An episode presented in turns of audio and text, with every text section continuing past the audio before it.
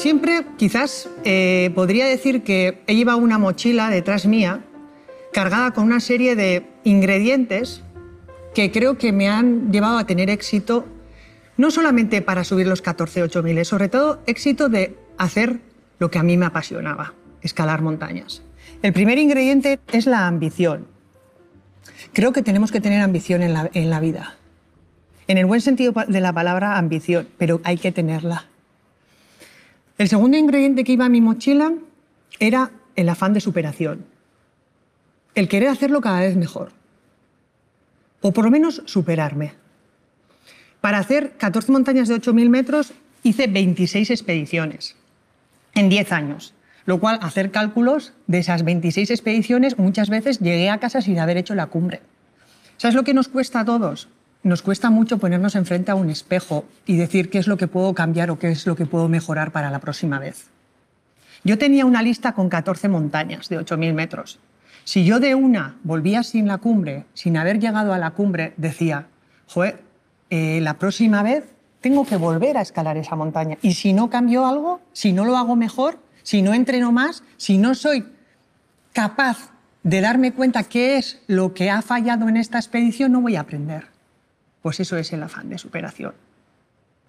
El tercer ingrediente que va dentro de mi mochila es tener hambre por el éxito. ¿Qué quiere decir esto? Que nos tenemos que creer, que nos lo tenemos que creer que somos capaces de hacer. Y esto nos cuesta. Nos cuesta muchísimo.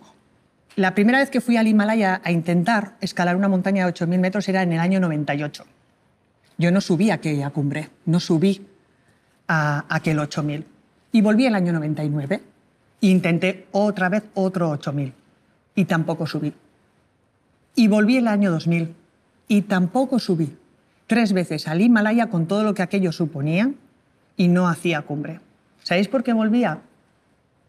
Volvía porque cuando yo me daba la vuelta, a veces a 7.000 o otras veces a 8.000 metros, cuando estaba allí y me daba la vuelta, yo ya sé y nosotros ya sabemos la sensación que tenemos. Ya sabemos que esforzándonos un poquito más, seguramente vamos a poder llegar la próxima vez a esa cumbre. Por eso pienso que nos lo tenemos que creer. Y la parte más importante de la mochila, creo que tiene que ir cargada de una cosa que creo que es imprescindible. Es la pasión. Creo que sin pasión difícilmente hubiera escalado los 14 8000 y sin pasión seguramente muchas de las cosas que hacemos no las haríamos. Os decía, en el año 98 fue la primera vez que pude ir por primera vez al Himalaya, pero yo empecé a escalar a los 14 años en un club de montaña en mi pueblo. Mi madre nunca se arrepiente, porque yo hasta los 14 años era una niña súper tímida. Era una niña que mm, tuve muchos problemas eh, al nacer, fui enferma hasta los 6 años, muy dependiente de mis padres, muy. Luego muy dependiente de mis profesoras y dependiente de dos amigas que tenía no me relacionaba con nadie. Y en la montaña encontré algo muy importante, la libertad. Encontré la libertad de tomar las decisiones por mí. Y dice mi madre que a los 14 años cambiaron a su hija, que no es aquella hija que tuvo hasta los 14 años. Empecé a hacer alpinismo, empecé a hacer montaña, se me abrió un mundo nuevo. Año 2001, por fin, en mi cuarto intento a una montaña de 8.000 metros, hago cumbre en el Everest. Mi primer 8000 fue la montaña más alta de la Tierra, el Everest. Si alguien después de todo esto me preguntara ahora, ¿ha merecido la pena?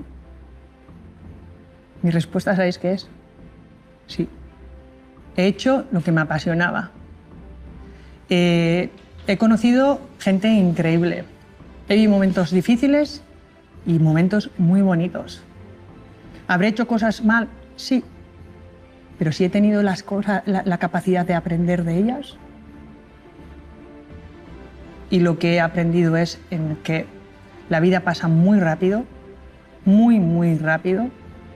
Nunca sabes cuándo, qué va a pasar mañana. Y mi objetivo es que ese tiempo que estemos aquí seamos felices. Gracias.